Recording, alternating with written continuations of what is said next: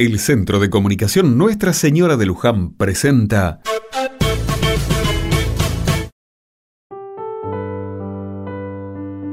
Otra mirada.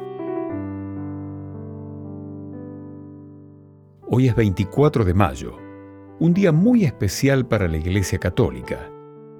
Celebramos a la Madre de Dios bajo la advocación de Santa María Auxilio de los Cristianos, conocida como Santa María Auxiliadora.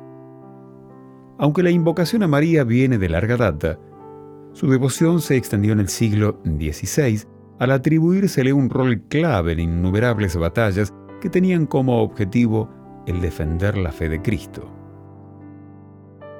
Primero fue en Lepanto, en el año 1571, cuando la flota cristiana gana la batalla y los soldados sobrevivientes, a modo de agradecer la protección que la Madre les había brindado, invocan a la Virgen como María Auxilio de los Cristianos.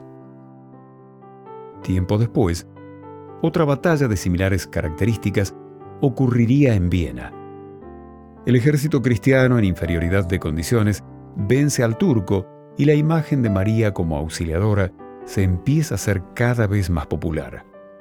En 1814, el Papa Pío, encarcelado por Napoleón Bonaparte, es liberado y a modo de agradecimiento por la intersección de la Santa Madre, decide en Roma instaurar el 24 de mayo como la fecha de celebrar a María Auxiliadora. Unos años después, en 1860, la Virgen se aparece a San Juan Bosco, religioso fundador de la congregación salesiana.